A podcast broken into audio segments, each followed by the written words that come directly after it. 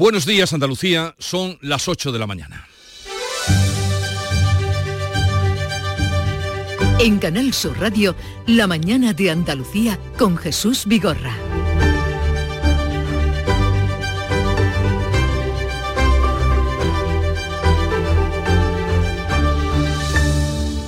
¿Cuándo será la investidura de Pedro Sánchez? ¿Cuándo se registrará en el Congreso la ley de amnistía? De la respuesta a estas preguntas depende la formación o no de un nuevo gobierno en nuestro país. PSOE, Sumar y los partidos independentistas pretenden registrar hoy en el Congreso la ley de amnistía que incluirá a los miembros de Tsunami Democratic y los comités de defensa de la República investigados por terrorismo. El PSOE pretende que el debate de investidura de Pedro Sánchez se celebre el miércoles y jueves que viene y salga adelante en primera votación. Mientras tanto, ocho vocales del bloque conservador del Poder Judicial piden un pleno extraordinario que debata un pronunciamiento en contra de la amnistía. También se ha pronunciado en contra la mayoritaria Asociación para la Magistratura.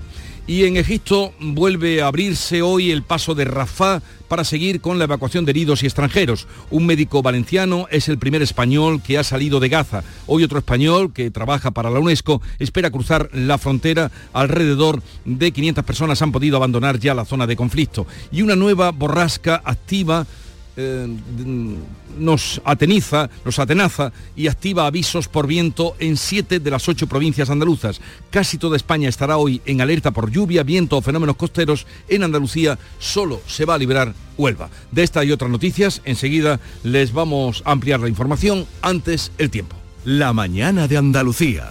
Social Energy. La revolución solar ha llegado a Andalucía para ofrecerte la información del tiempo. 2 de noviembre, jueves, el primer día laborable del mes, viene muy ventoso, también con lluvia. Todas las provincias, salvo Huelva, tienen hoy aviso amarillo o naranja por viento temporal marítimo. El vendaval puede alcanzar los 90 kilómetros por hora. En las comarcas orientales y Jaén está avisada de fuertes lluvias en la Sierra de Cazorla. Las temperaturas máximas van a oscilar entre los 25 grados de Málaga y los 19 de Jaén. Disfruta el mes de Black Friday con Social Energy. Llévate 200 euros en tu batería virtual con Quiroluz, con seguro todo riesgo incluido los dos primeros años y grandes descuentos con hasta 25 años de garantía en todas nuestras instalaciones de primeras marcas. Pide tu cita al 955 44 11 11 o socialenergy.es y aprovecha las subvenciones disponibles. La revolución solar es Social Energy.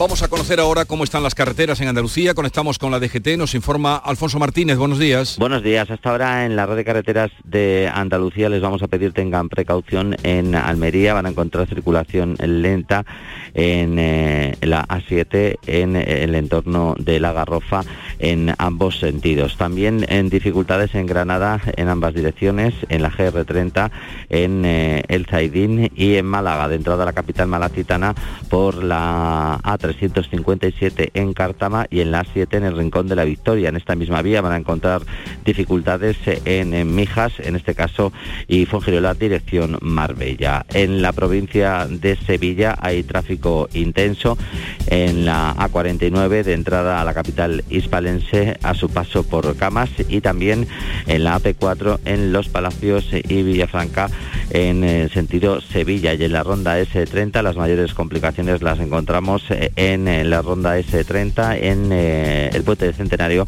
en ambos sentidos. En la provincia de Huelva también les vamos a pedir tengan especial cuidado en la 49 en Chucena en dirección a Huelva capital y por obras hay complicaciones en la 497 en Corrales en ambos sentidos. Por último, recordarles que en la provincia de Córdoba está cortada la 3001 en Adamuz en ambos sentidos por un obstáculo en la calzada. Hay desvío alternativo debidamente señalizado.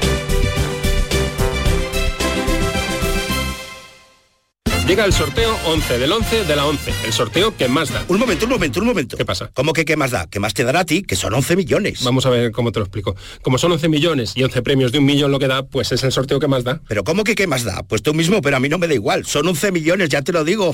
vale, El sorteo 11 del 11 de la 11. Un premio de 11 millones y 11 premios de un millón. El sorteo de la 11 que más premios millonarios da.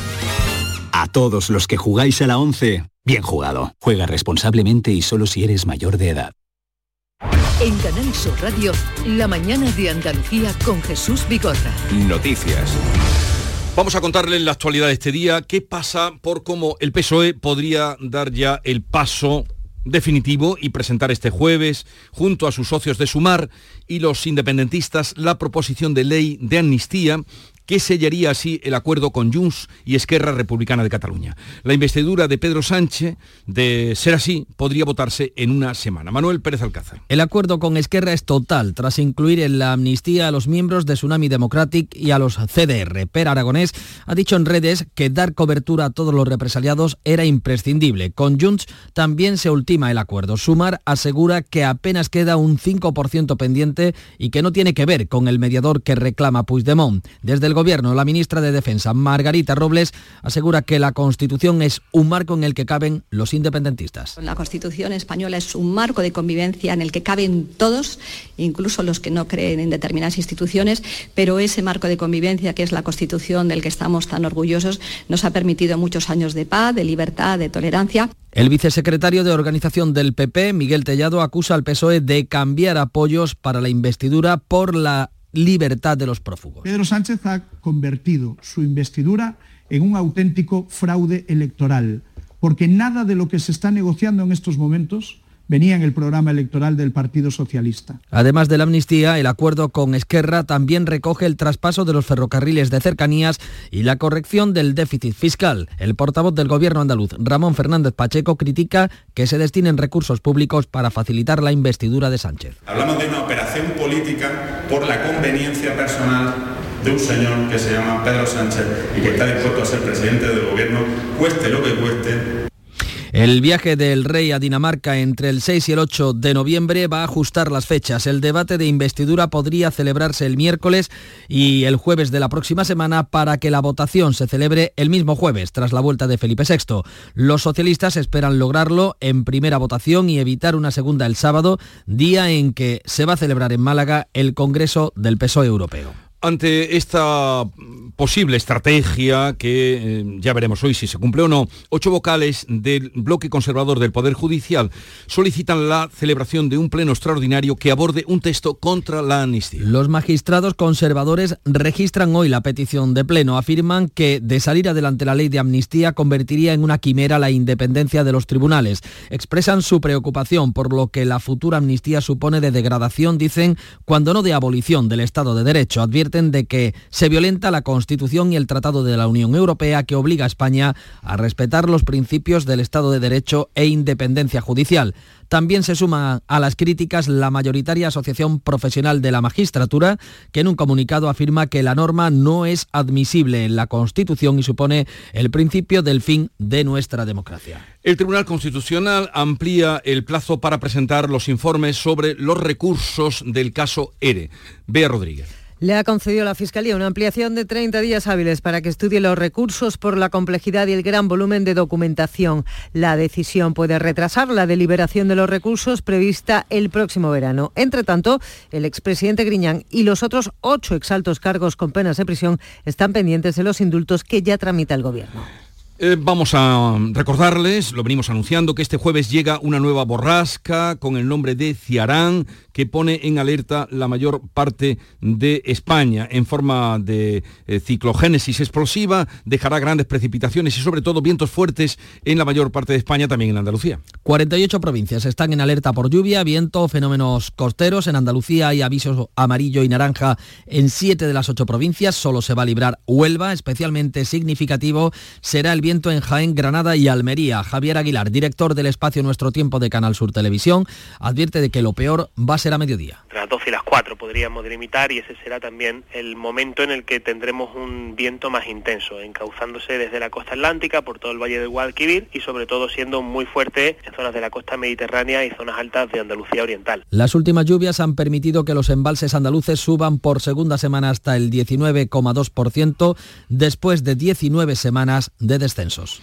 La Junta recupera el canon del agua, solo un año después de su suspensión. Los presupuestos andaluces de 2024 vuelven a incluir el gravamen para financiar obras hidráulicas. A partir de enero, el recibo del agua reintroduce la tasa de un euro fijo más una parte variable según el consumo. La Junta defendió en su día la supresión de este gravamen para ayudar a las familias con la inflación. Ahora lo reintroduce en un contexto de subidas generalizadas de las tarifas del agua por la sequía. Tendremos ocasión de preguntarle hoy a la propia consejera de Economía y Hacienda que está con nosotros, Carolina España, a partir de las ocho y media de la mañana. Le preguntaremos por este asunto.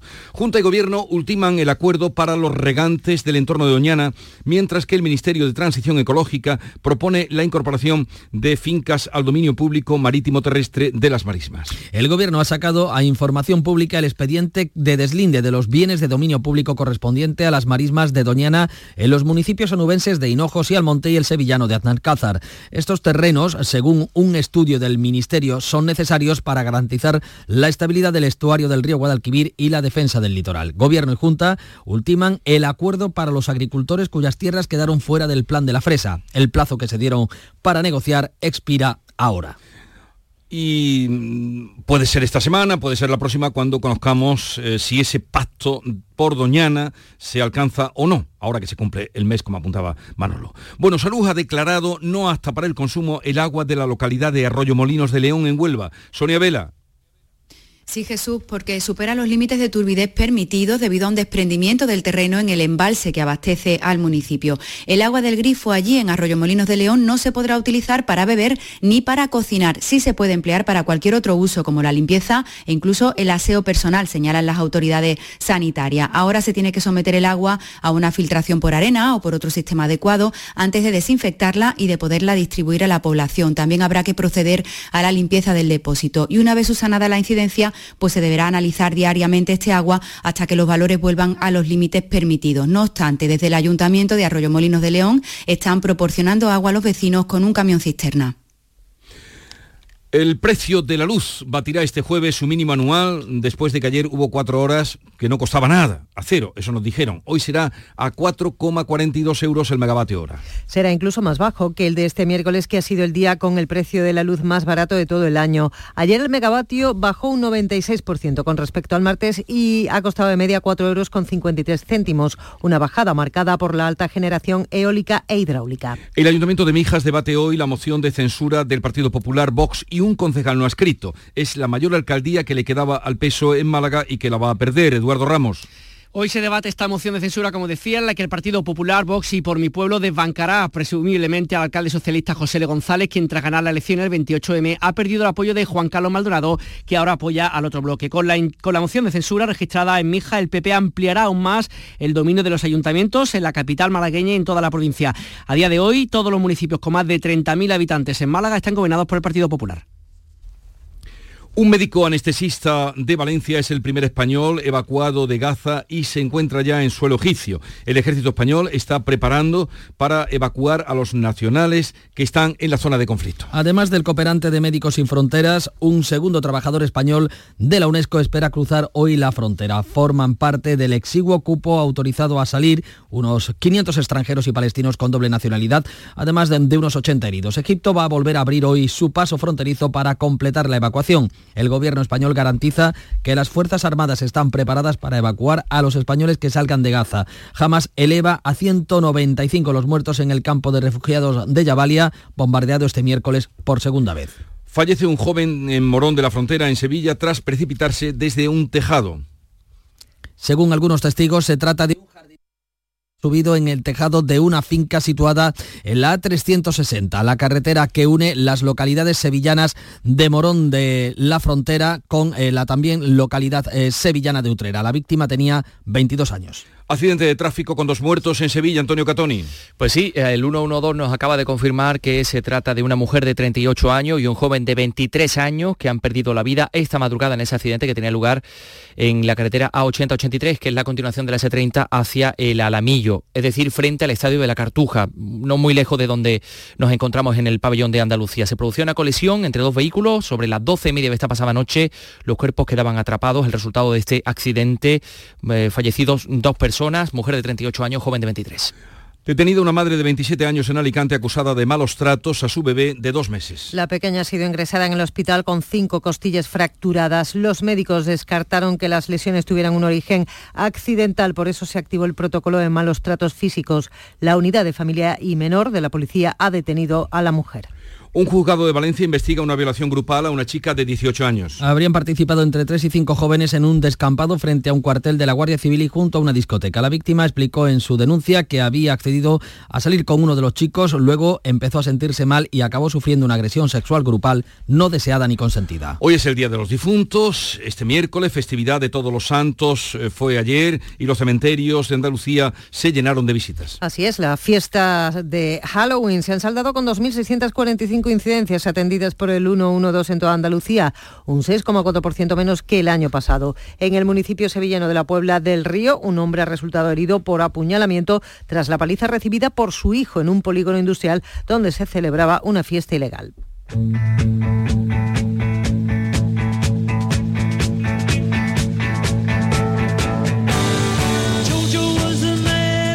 Los Beatles lanzan hoy su última canción póstuma un tema inédito que recupera la voz de John Lennon gracias a la inteligencia artificial. La canción de la banda más reconocida de todos los tiempos se titula No One Then, tema que Lennon grabó en su casa de Nueva York poco antes de ser asesinado en 1980. La maqueta se incluía, entre otras grabaciones del músico, en una cassette etiquetada para Paul que su viuda Yoko Ono entregó a McCartney y que ahora se recupera gracias a la tecnología. Llegaremos un día a no saber eh, donde tocamos con la mano que acercamos. La mañana de Andalucía. Contemplar a Sorolla, Picasso, Goya es extraordinario. Releer a nuestros clásicos, descubrir nuestras jóvenes promesas, arrancarte por bulerías, llenarte de suspiros de España, de rock, danza, cine y teatro es extraordinario. Una cultura extraordinaria se merece un sorteo extraordinario. 4 de noviembre, sorteo extraordinario de la cultura de Lotería Nacional con 105 millones en premios. Loterías te recuerda que juegues con responsabilidad y solo si eres mayor de edad. Los productos andaluces de calidad diferenciada están reconocidos en Europa y en todo el mundo. Aceites de oliva virgen extra, vinos, frutas, hortalizas, jamones. Un placer excepcional que puedes vivir cada día. Busca los sellos de denominación de origen y disfrútalos. Genuinos, excepcionales, nuestros. Campaña financiada con Fondo Europeo de Desarrollo Regional. Andalucía se mueve con Europa. Unión Europea. Junta de Andalucía. Vamos ahora al momento crash de la información con la noticia de impacto que Beatriz Galeano ha encontrado en la prensa nacional. Pues son de impacto, pero de verdad. Dos noticias científicas hoy. La primera en Andalucía, la publica Europa Sur. Tarifa anticipa el dibujo técnico 20.000 años. Investigadores de la Universidad de Cádiz hallan en la Cueva del Moro circunferencias y el uso de paralelismos en el Paleolítico. O sea que ya en Andalucía había dibujo técnico y esta sí que es de impacto del real. Un estudio sugiere que la Tierra esconde restos de otro planeta en su interior. Dice que hay vestigios de que hubo una colisión contra el protoplaneta Tea hace 4.500 millones de años. Lo publica el país.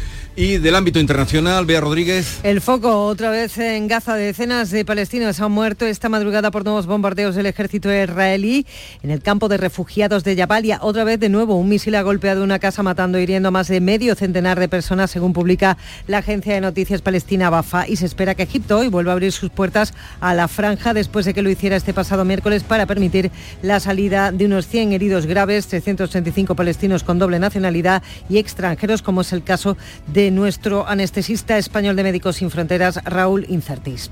Y del panorama o del ámbito económico, la clave de hoy, ¿cuál es, Paco Ramón? Pues mira, te traigo una noticia que afecta a Unicaja, que leemos en el Confidencial, y es que el presidente del Banco Malagueño, Manuel Azuaga, prepara su salida de la entidad el año que viene tras atajar la crisis de gobernanza. El banquero de 76 años ha transmitido al supervisor bancario que dará un paso atrás en el primer trimestre de 2024. le sustituirá un independiente, un relevo objetivo que situará al Banco Andaluz entre los mejores estándares de gobierno del Banco Central Europeo. Según el Confidencial, el proceso de sustitución de Azuaga todavía no está en marcha, pero podría activarse pronto. Este banquero ha sido clave en la historia reciente de la entidad, del Banco Andaluz, desde su salida a bolsa en 2017 hasta su fusión con Liberbank y el reciente nombramiento de un hombre de su confianza, de Isidro Rubiales, como consejero delegado. ¿Y la noticia deportiva del día cuál es, Nuria Gaciño? Sin sorpresas en la primera ronda de la Copa del Rey, donde hoy juegan dos equipos andaluces. A las 7 de la tarde el Chiclana recibe al Villarreal, mientras que el Granada visita la Rousa. A ambos les gustaría poder acompañar a los siete equipos de nuestra tierra que ya han logrado el pase a la segunda ronda copera, como son el Almería, Betis, Cádiz, Linares, Málaga, Sevilla y también el Antequera. Llegamos así a las 8.20 minutos de la mañana. Es ahora el tiempo para la información local. Atentos. En la mañana de Andalucía de Canal Sur Radio, las noticias de Sevilla con Antonio Catoni. Buenos días, una mujer de 38 años y un joven de 23 han perdido la vida esta madrugada en un accidente que ha tenido lugar en la carretera A80-83, en la continuación de la S30 hacia el Alamillo, frente al Estadio de la Cartuja. Se producía una colisión entre dos vehículos sobre las 12 y media de esta pasada noche y los cuerpos quedaban incluso atrapados. La madrugada de Todos los Santos, el día de Todos los Santos, transcurría prácticamente sin incidentes, según el 112. Durante esa noche se producían 741 emergencias en la provincia. En la Puebla del Río, un joven de 20 años y su padre fueron agredidos por cuatro individuos a las puertas de una fiesta ilegal de Halloween. En la capital, el dispositivo especial precintaba cinco locales. Por otra parte, les contamos que un joven jardinero de 22 años fallecía este miércoles en Morón de la Frontera tras precipitarse desde un tejado que hoy se aprueban en pleno extraordinario las ordenanzas fiscales de Sevilla Capital. El Gobierno ha incorporado la rebaja fiscal que proponía el PSOE para sacarla adelante y también ha incorporado siete enmiendas de Con Podemos Izquierda Unida. Noticias, noticias de este día 2 de noviembre en que se cumplen mil años de la fundación del Reino de Sevilla. Vamos al tráfico, a conocer cómo se circula esta hora por las carreteras de Sevilla y su provincia. María José Molina, buenos días. Buenos días. A esta hora tenemos 5 kilómetros de retenciones en la entrada por la A49, 2 kilómetros en el Centenario sentido Huelva, 1 kilómetro sentido Cádiz, 2 kilómetros en el nudo Gota de Leche sentido Ronda Urbana, 1 kilómetro en la entrada por la carretera de Coria, otro en la entrada por la carretera de Mairena y también otro kilómetro en la entrada por la carretera de Utrera, un kilómetro y medio en la entrada por el puente de patrocinio. Ya en la ciudad es intenso en las entradas por el Alamillo, por la avenida Andalucía en Juan Pablo II, sentido Puente de las Delicias, en la Avenida de la Paz y en Ronda Urbana Norte, en ambos sentidos. Atención, conductores, cuidado con el viento. Esta mañana se activa el aviso amarillo por fuertes vientos en la provincia. Se va a prolongar hasta primera hora de la tarde. Llueve de forma débil sobre Sevilla. Esas precipitaciones van a ser generalizadas y las nubes se irán cuando anochezca. Esperamos una máxima de 22 grados en Morón, 23 en Écija y Lebrija, 24 en Sevilla, donde ahora tenemos 19 grados. Enseguida desarrollamos eh, estos asuntos y otros más con la realización de Marcos Barón. Sigue la corriente del río. Navega en la inmensidad del océano. Adéntrate en la jungla. Descubre lo desconocido. Sumérgete en un mundo de medusas. Rodéate de peces tropicales y echa raíces en el manglar. Ya estás conectado. Déjate abrazar por el mar. acuariosevilla.es El llamador. Los lunes a las 10 de la noche. 8 y 23, la madrugada de Todos los Santos y las fiestas de Halloween transcurría con normalidad, sin incidentes destacables en Sevilla y su provincia, según el 112, 741 avisos en la provincia, menos que el año pasado, un 3,26% menos. En el municipio de La Pola del Río, un joven de 20 años y su padre resultaban heridos a las puertas de una fiesta ilegal de Halloween en una nave industrial. Sucedía en el polígono Las Pompas. La policía local recibía aviso poco después de las 4 de la madrugada. Se personaron en el lugar y encontraron al joven gravemente herido en el suelo junto a una barra de hierro y a su padre herido de arma blanca. Ambos fueron evacuados al Virgen del Rocío. Los vecinos dicen que los agresores fueron un grupo de cuatro o cinco personas. Y en Sevilla Capital, ¿cómo fue la noche, Pilar González? Buenos días. pues un hombre era detenido por una agresión a otro hombre en Eduardo Dato, agresión en la que estaban implicados dos menores. Cinco establecimientos fueron desalojados y precintados. En total se han gestionado 184 actuaciones, sobre todo relacionadas con ruidos y con botellón. La clave del éxito ha estado, según la portavoz policial María Guerrero, en la prevención, pero también en la coordinación de los agentes locales y nacionales. El refuerzo policial ha funcionado con éxito. 150 policías locales han velado por nuestra seguridad en las calles de forma coordinada con otros cuerpos y fuerzas de seguridad. La buena coordinación y planificación, así como la disposición y trabajo en equipo de los agentes, han sido fundamentales.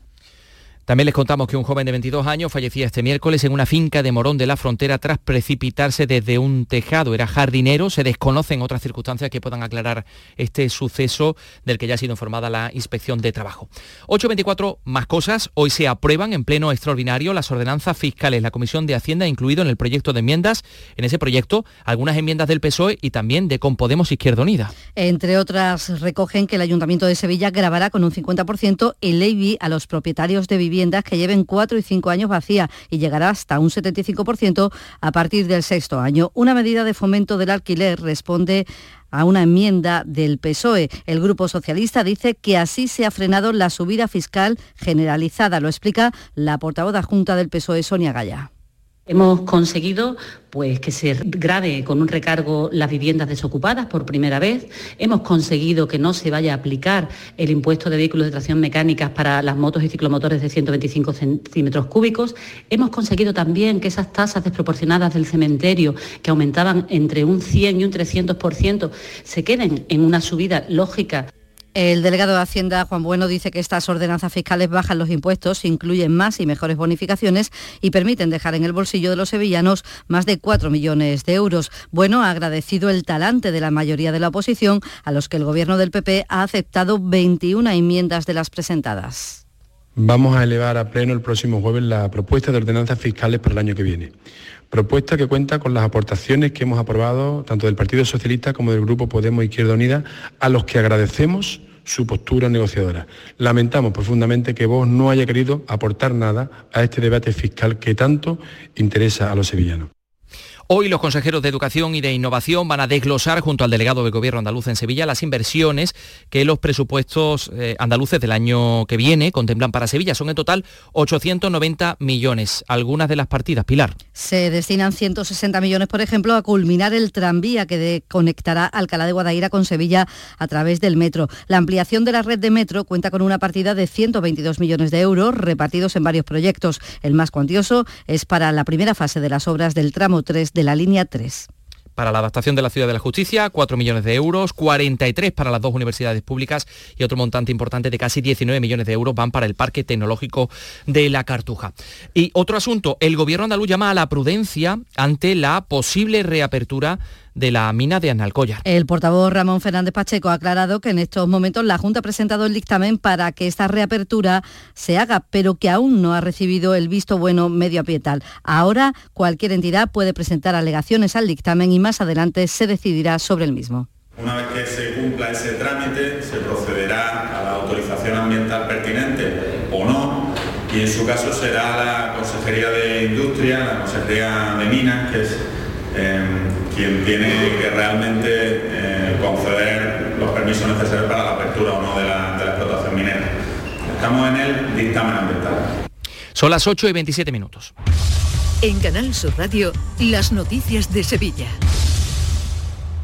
Una vigilia ha recordado esta noche en Sevilla los más de 3.400 niños palestinos muertos en los ataques de Israel bajo el lema Guarda silencio cuando los niños y niñas duerman, no cuando mueran. Cuarta manifestación desde que estallara el conflicto el 7 de octubre, organizada por plataformas pro-palestinas a los pies de la Giralda, donde se leían los nombres de algunos de esos menores fallecidos. María Faleh al-Santi, de cuatro meses, asesinada por los bombardeos israelíes sobre la franja de Gaza, 26 de octubre más cosas se investiga en Carmona la quema intencionada de vehículos tras una reyerta. Los bomberos tenían que actuar para sofocar tres fuegos en dos días. El alcalde confirmaba que se trata de un ajuste de cuentas. Carmona que recibe durante estos días eh, numerosas visitas animadas, muchas de ellas por la inclusión de la localidad en la lista de la UNESCO, la lista indicativa de la UNESCO, que es el paso previo a la inclusión en la lista de Patrimonio Mundial. El alcalde confirma que se ha concedido licencia para un hotel de gran lujo en el convento de Concepción, pero que hacen falta más camas hoteleras. necesitamos, necesitamos porque el turismo cada vez es más importante, hacemos muchas actividades, vienen muchos congresos, entonces también los apartamentos cubren también un espacio y tienen su labor, ¿no? Pero siempre que esté controlado y que no ocurra como en otras ciudades, que prácticamente los cascos históricos, los propios vecinos se están yendo, ¿no? Porque es imposible la convivencia con el turismo. Por cierto, la cadena hotelera Hyatt será la que finalmente abre el hotel de lujo que se construya en el edificio de la antigua comisaría de La Gaviria. Vamos con los deportes. Buenos días. Vaya goleada del Betis, ¿no? Hola, ¿qué tal? Muy buenos días. Pues sí, eh, tanto el Betis como el Sevilla ya están en la segunda ronda de la Copa del Rey. Desde luego no le costó mucho trabajo en Almendralejo frente al Hernán Cortés, al conjunto verde y blanco, que le endosó un escandaloso 1 a 12. El Sevilla, que era el primero en saltar a escena, en cambio, ganaba también en Toledo con algo más de esfuerzo de lo previsto. Terminó ganando al Quintanar de la Orden por 1 a 3. El que dice adiós al torneo copero es el Antoniano de Lebrija que cayó en su casa por la mínima frente al Lugo. Pues dos apuntes más. Ya se ha abierto el plazo para solicitar y renovar la concesión de las casetas de la feria de 2024. No se les vaya a pasar la fecha, no se les olvide. Ya se puede volver a disfrutar de los jardines del Real Alcázar que ya están abiertos y hoy, 2 de noviembre, pues se conmemora una fecha histórica, mil años del Reino de Sevilla. En 1023 los abadíes fundaran ese reino que estuvo vigente hasta 1833 y que permanece de forma simbólica entre los títulos del rey de España.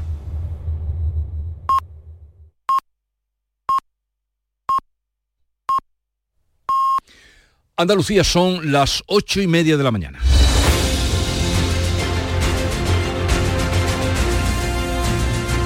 En un momento vamos a abrir charla, tertulia sobre los temas de actualidad, hoy con Ángela Cañal, con Iván Vélez y con Héctor Barbota. También hablaremos con la consejera de Economía y Hacienda, Carolina España, sobre los presupuestos que ya fueron aprobados esta semana y están en el Parlamento. Y a partir de las 9 estará con nosotros Óscar Martín, secretario general de UGT Andalucía.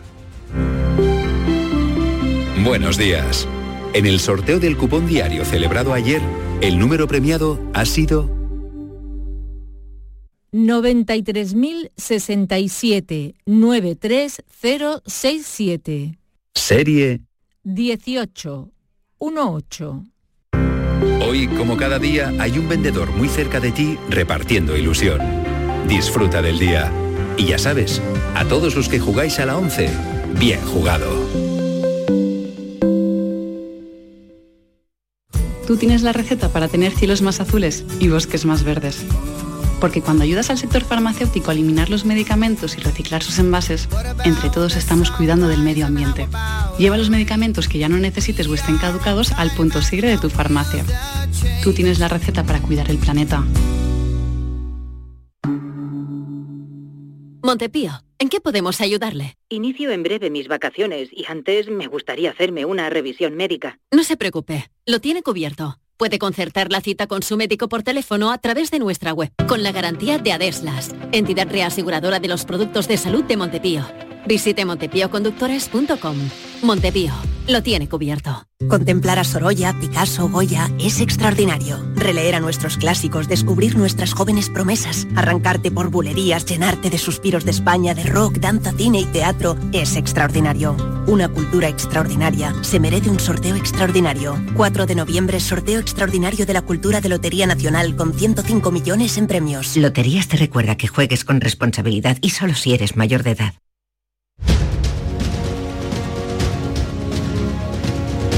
La mañana de Andalucía con Jesús Vigorra. Y también con Ángela Cañal. Buenos días, Ángela. Buenos días, Jesús. Iván Vélez, buenos días. Buenos días, ¿qué tal? Y, Héctor Barbota, buenos días. Hola, buenos días. Jesús. Vosotros que llegáis de la calle, eh, está lloviendo, ha empezado, ha llegado ya la borrasca esta que nos va a airear a todos. No sé con qué intensidad, pero sí está, empezando a llover aquí en Sevilla. Mm. Mm, sin mucha fuerza, pero sí. Y por Madrid, Iván, se nota la borrasca. Bueno, me pilláis en Barcelona concretamente hoy. en cualquier caso dicen que va a afectar a gran parte del país. Eh, eso es, sí, sí, aquí la cosa está nubladita, pero, pero bueno, no llueve de momento. Eh, vamos directamente al tema hoy mm, principal y es eh, preguntarnos si hoy creéis que se registrará en el Congreso la ley de la amnistía. ¿Cuándo podría ser la investidura de Pedro Sánchez? ¿Qué cábalas os hacéis? Mm, bueno, si todo sale como parece que está planificado, pues hoy eh, podría registrarse el texto de la ley de amnistía, hoy podríamos conocer por fin el detalle de lo que, de lo que han pactado el Partido Socialista con los grupos independentistas, al que se sumarían otros partidos, con la idea de que pudiera pudiera ir el debate de investidura de Pedro Sánchez eh, la semana que viene al Congreso, posiblemente 8 y 9, eh, para no coincidir con la agenda internacional del rey que está fuera de, España los primeros días de la semana. Todo esto es lo previsto eh, y yo creo que va a ser así, pero es verdad que hasta el último momento y hasta que las cosas estén hechas no lo veremos, pero yo creo que va por ahí la cosa. Ahí se supone que podría ser hoy, O mañana, pero el, tema es que hay, un actor que es impredecible, que es Junts, ¿no? Con lo cual eh, es imposible de, adivinarlo. Yo, estoy con Ángela, yo creo que la semana que viene va a haber, va a haber eh, investidura, Y, yo realmente estoy ansioso, ¿no? Para saber realmente... ¿Para saber qué? No, para saber el contenido de, de, algo de lo que venimos hablando a ciegas desde hace mucho tiempo, ¿no? Por la opacidad que ha habido en las negociaciones.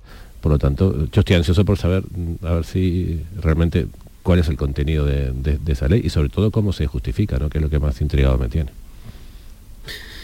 Pues yo no tengo ninguna información al respecto, como podré suponer. Eh, sí que es cierto que, viene condicionado todo por, la, por el propio reglamento, pero también por la, por la agenda del rey. Pudiera ser, ese es el plazo que se maneja en cualquier caso. Yo suscribo un poco lo que dice Héctor en el sentido de, la curiosidad por ver cómo justifican el olvido a un golpe de Estado, que es, lo que ocurrió hace seis años aquí precisamente donde estoy hoy en este momento. ¿no?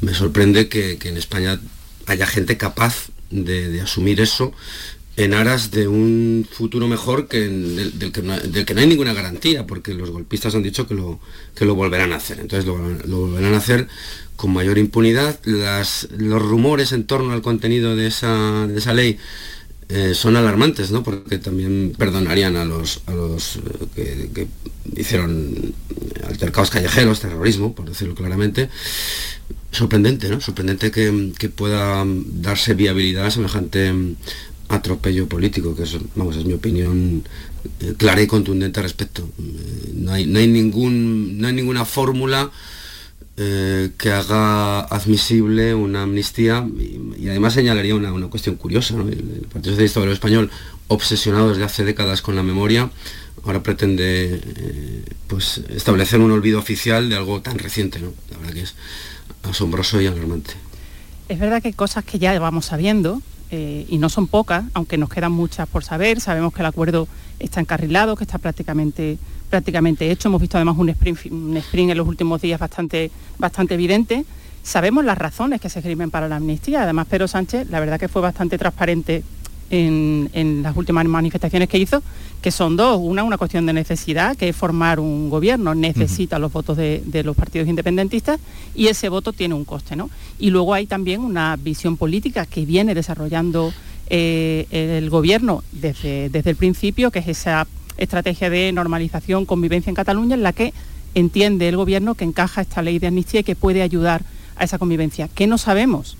El detalle de la ley, a cuántas personas va a beneficiar. Hoy se publica, y ayer también se hablaba sobre los CDR, el Tsunami Democratic, puede haber mucho, mucho más. Hablamos también de si eh, agentes policiales van a estar incluidos o no en la ley de amnistía, más otros muchos. No sabemos el número de personas, porque Omnium Cultural, que es una asociación independentista, habla de miles, eh, otros hablan de cientos, realmente no sabemos cuánto. Y luego hay una cosa muy importante, sobre todo desde el punto de vista de otras comunidades como Andalucía, que son esas otras carpetas, como se habla ahora, que es la carpeta económica, la financiación autonómica, las inversiones, la posible o no condonación de la deuda de Cataluña.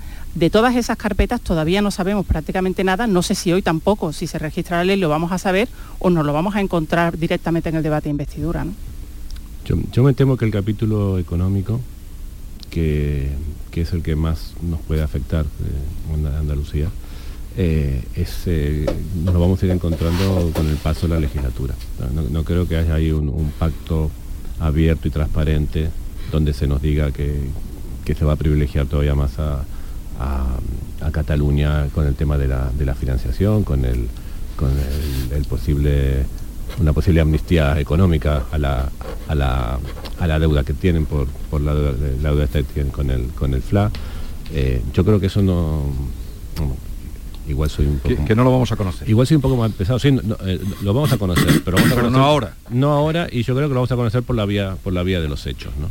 Eh, no, no, digamos, con un acuerdo transparente eh, y con el, con, sobre todo, lo, más preocupante desde el punto de vista económico es que tenemos pendiente la reforma del sistema de financiación, que es un, que es un, un, sistema que ya nos tiene a los andaluces como, como damnificados eh, Cataluña está mejor que la media, pero no es, digamos, de las, de las comunidades más eh, beneficiadas por este sistema, que son más las comunidades más pequeñas como Asturias, Cantabria, La Rioja,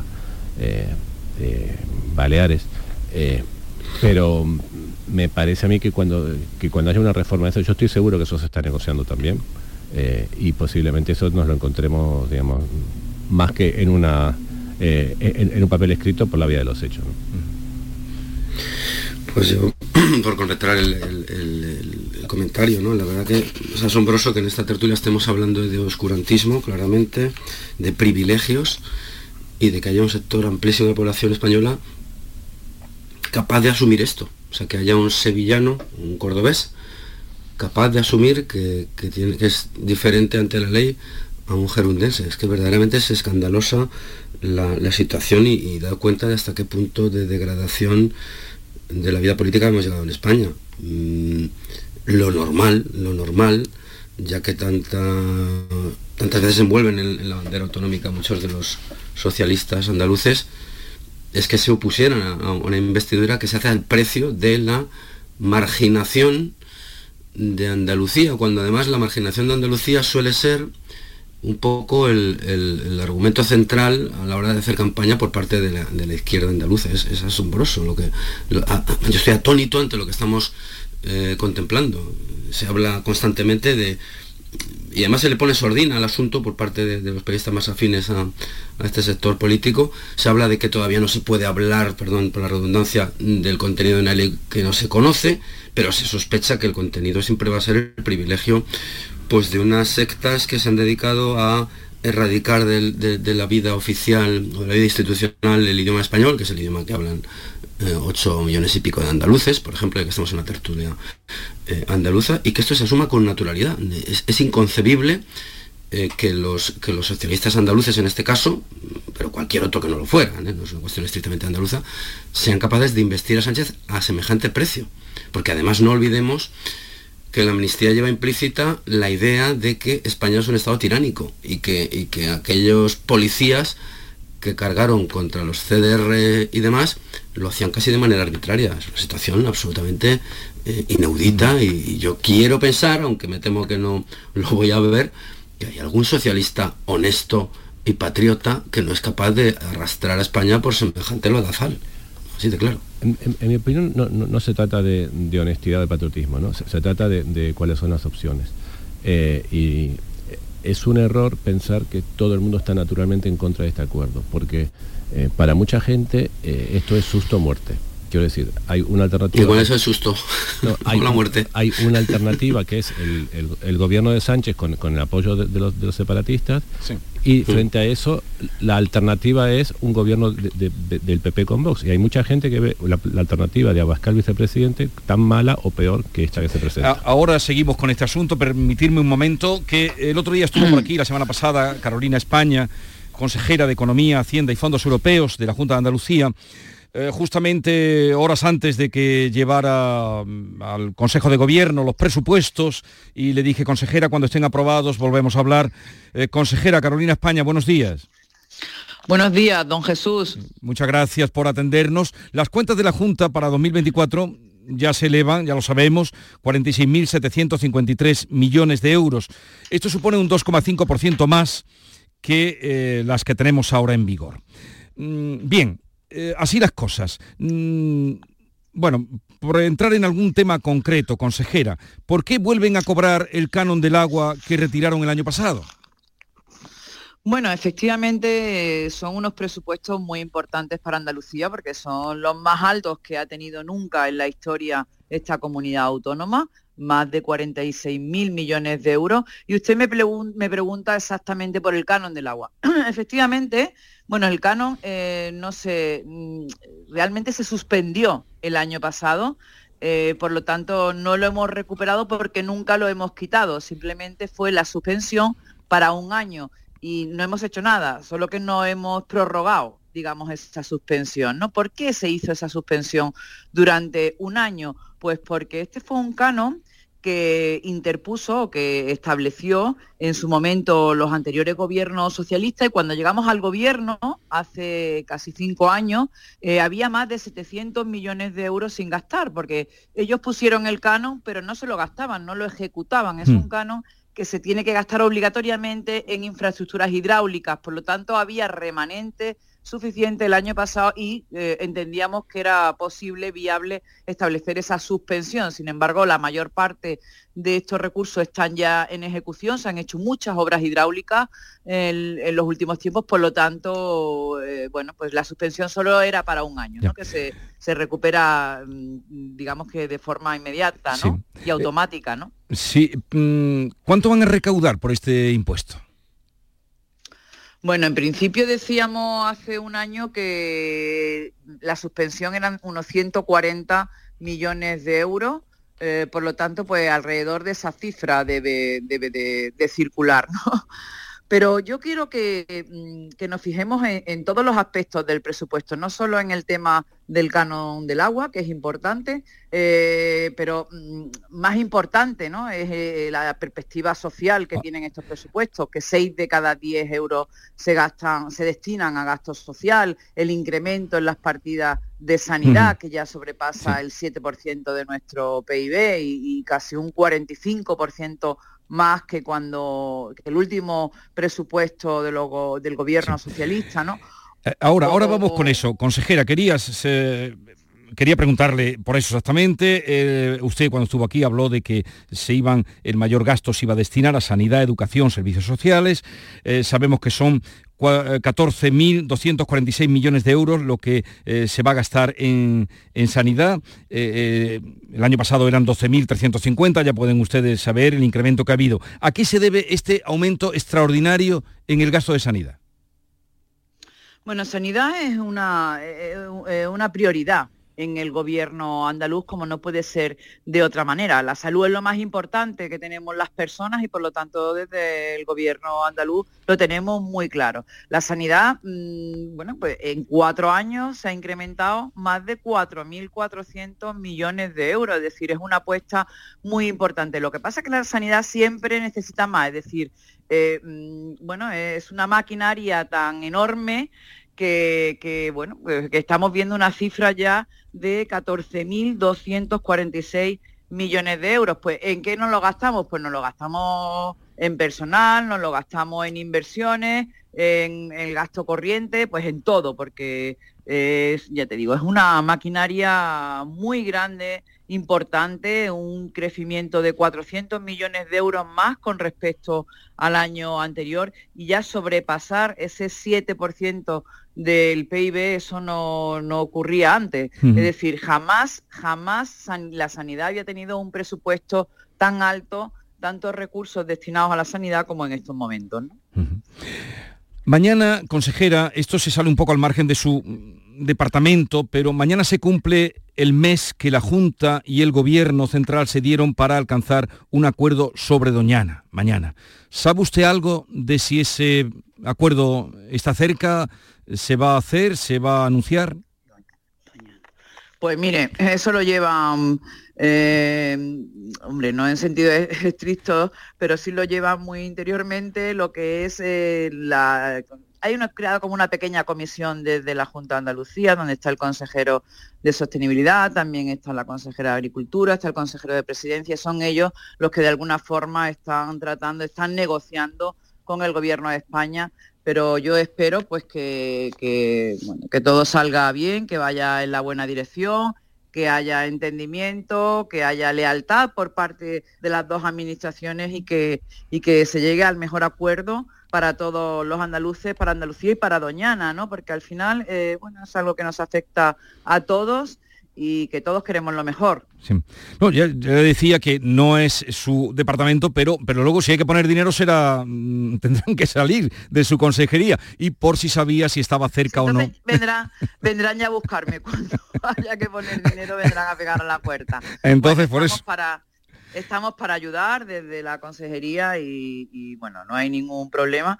Nosotros sí es verdad que en el presupuesto del año 2024 tenemos consignado casi 25 millones de euros en Huelva para la adquisición de terrenos de alto valor ecológico en el entorno de Doñana, pero, pero bueno, eso es al margen de, lo que se decida en esas reuniones en el día de mañana, ¿no? que mañana terminaba el plazo. Pero no sabe usted, digo por proximidad, eh, si mañana se sabremos algo de si se cierra el pacto, si hay acuerdo o no. No, no, no, no, no lo sé, lo desconozco y no me gustaría pronunciarme sobre algo que no tengo la seguridad.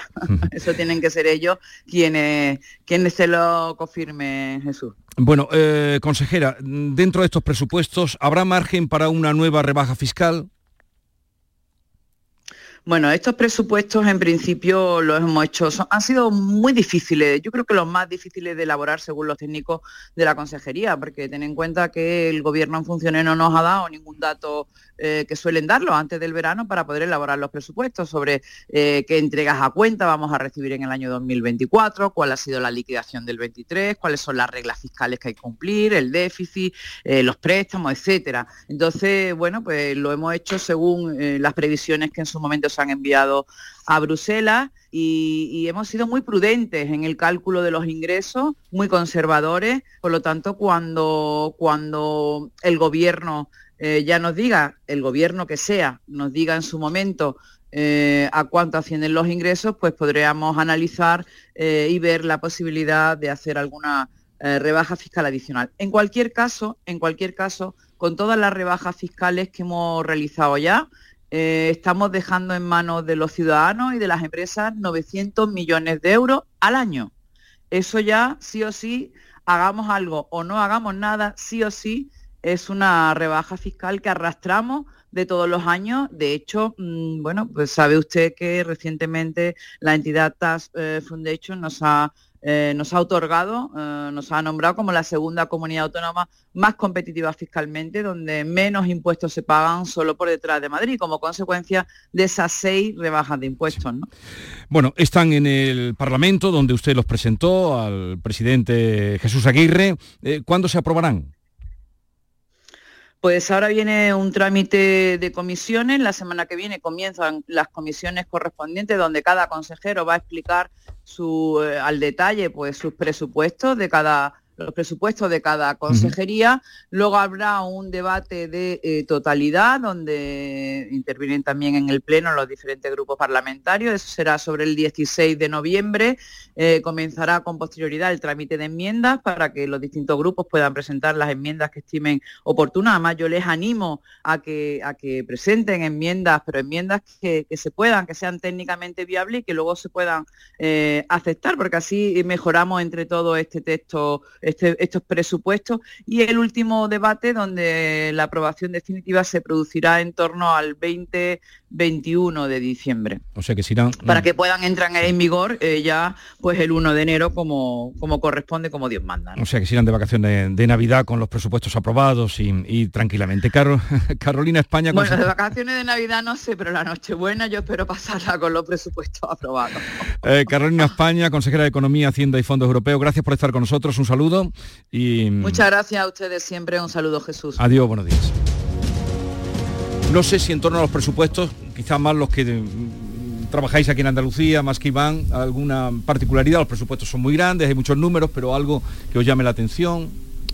Eh, Tú que eres cronista parlamentario, Héctor. Bueno, eh, hay, una cuestión que es importante, que es que la Junta ha hecho una especie de refinanciación de su deuda. Ellos hablan de aplanamiento de la deuda lo, que ha permitido que, la parte digamos, eh, del, presupuesto de gasto no financiero eh, aumente en mayor medida que, el gasto total, es decir, se dedica menos dinero a, pagar deuda.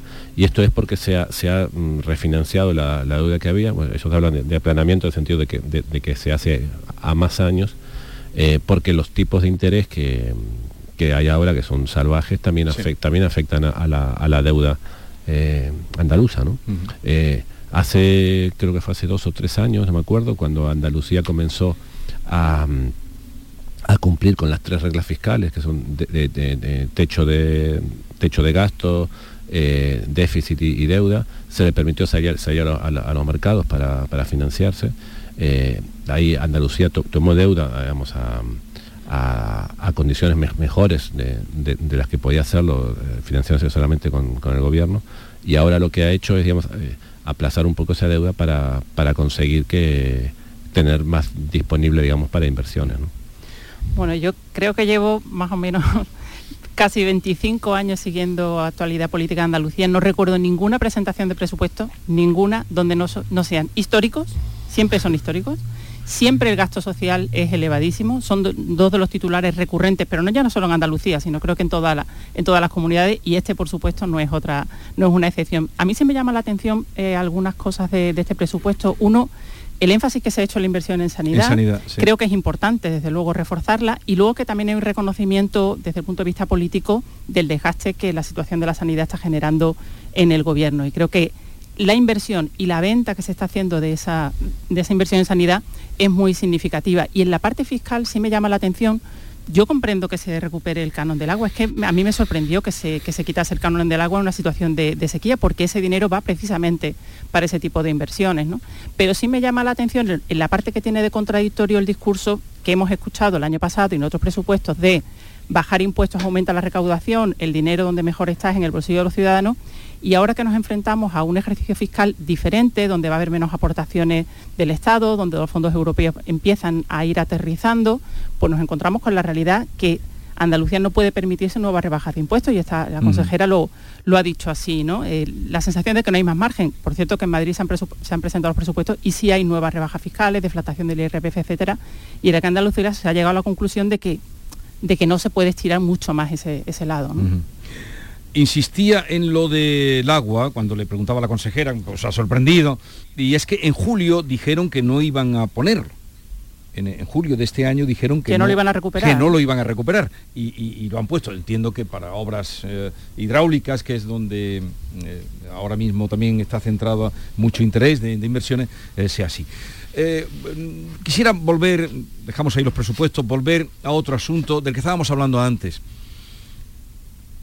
¿Por qué eh, mm, Pedro Sánchez y su gobierno, pero vamos él, eh, creéis que está apretando tanto, tanto, tanto el acelerador en el tema de sacar adelante esto, cueste lo que cueste, cuando hay eh, en la opinión pública, me parece, y publicada sobre todo de gente, incluso gente que se declara de pensamiento o, tendencia de izquierda, diciendo que esto no, no lo ven o que esto no nos puede llevar a un buen camino? Yo creo que no es fácil encontrar en este país alguien a quien le guste le guste la amnistía, ni dentro del Partido Socialista, por supuesto la imposición tampoco, pero es que creo que hay también eh, personas del ámbito independentista que tampoco les gusta, porque al final es una medida de gracia que otorga el Estado. Es el Estado español el que en el Parlamento de España aprueba esa amnistía, ¿no? Con lo cual, dentro de los parámetros del independentista más puro, pues les encaja regular. Otra cuestión es eh, que yo piense que esa, eh, esa opinión mayoritaria de no apoyo a la amnistía signifique una oposición con mucha visceralidad. Yo creo que hay una sensación en el votante del Partido Socialista, de los partidos de izquierda, de, como decía esto antes, que la alternativa es peor, que la alternativa es un gobierno de PP y Vox que, eh, como vimos en las elecciones del 23 de julio, ha movilizado mucho a ese votante progresista. Creo que el PSOE da por descontado el desgaste que le pueda suponer lo que ocurrió en julio le ha dado la impresión al PSOE de que si los indultos no le hicieron perder la, o sea, perder las elecciones no, porque las perdió, ¿no? Pero no le supuso un desgaste en votos. De hecho, el PSOE ganó votos el 23 de julio. Creo que la conclusión a la que han llegado es sí hay un desgaste, sí a la gente esto no le gusta, pero no nos va a costar tanto y por lo tanto lo podemos asumir. Iván. Pues probablemente tenga, tenga Ángela razón. Yo creo que, yo digo lo de que es inadmisible que, todos los socialistas estén de acuerdo con esto, que insisto me parece una, una auténtica... No, de acuerdo no están muchos, ¿eh? bueno, o que lo admitan. Vamos, digo, no, no, ya militantes, sino de gente Sí, sí, sí, lo entiendo. Sí, aquí los términos son muy importantes. Eh, bueno, que lo asuman. Y quizá también, pues bajo el bajo el argumento del susto muerte, ¿no? Muy vinculado al Día de los Santos, también llamado Halloween en algunos contextos, ¿no? Claro, aquí el problema es que cuál es el susto y cuál es la muerte, ¿no? ¿Cuál es el susto y cuál es la muerte? Porque desde luego mm, la amnistía se parece mucho a la muerte. Lo tengo que decir así de, manera muy cruda.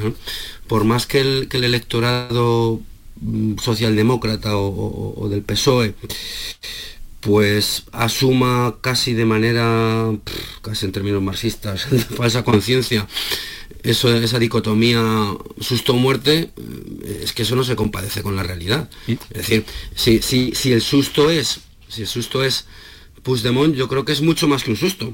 es mucho más que un susto, porque, insisto, estos señores quieren levantar una, frontera dentro de España. Si el susto o la muerte va en relación a los derechos, ya que tanto se habla de derechos y de ampliación de derechos por parte de la socialdemocracia española, bueno, todos sabemos perfectamente que los secesionistas buscan la cercenación de esos derechos, es decir, que no hay por dónde cogerlo. Y alguien me dirá, bueno, pero entonces, ¿por qué ocurre, verdad? Pues yo, a mí solamente em, me parece que como argumento solvente para, para explicar esto que me parece inaudito, es por ese sectarismo inducido en la sociedad española desde hace muchísimos años. Es decir, la, idea, pues casi no seríamos al, famoso Doberman y demás eh, imágenes, la idea de, conectar, de conectar, a mi, a mi, juicio gratuitamente, a las derechas españolas con el franquismo, cuando, cuando todos sabemos pues que por ejemplo el Partido Socialista es un, es un, partido del, del tanto franquismo. En fin, creo que hay un aparato propagandístico que ha sabido manejar muy bien el PSOE, pero que los efectos son nefastos porque ya digo que la desigualdad de derechos a la que nos empujan, pues a mi juicio es absolutamente inadmisible. La palabra privilegio, pues eh, no se puede no se puede soportar eh, llegamos a las 9 de la mañana hablaremos de esto y también en un momento eh, nos visita Óscar Martín secretario general de UGT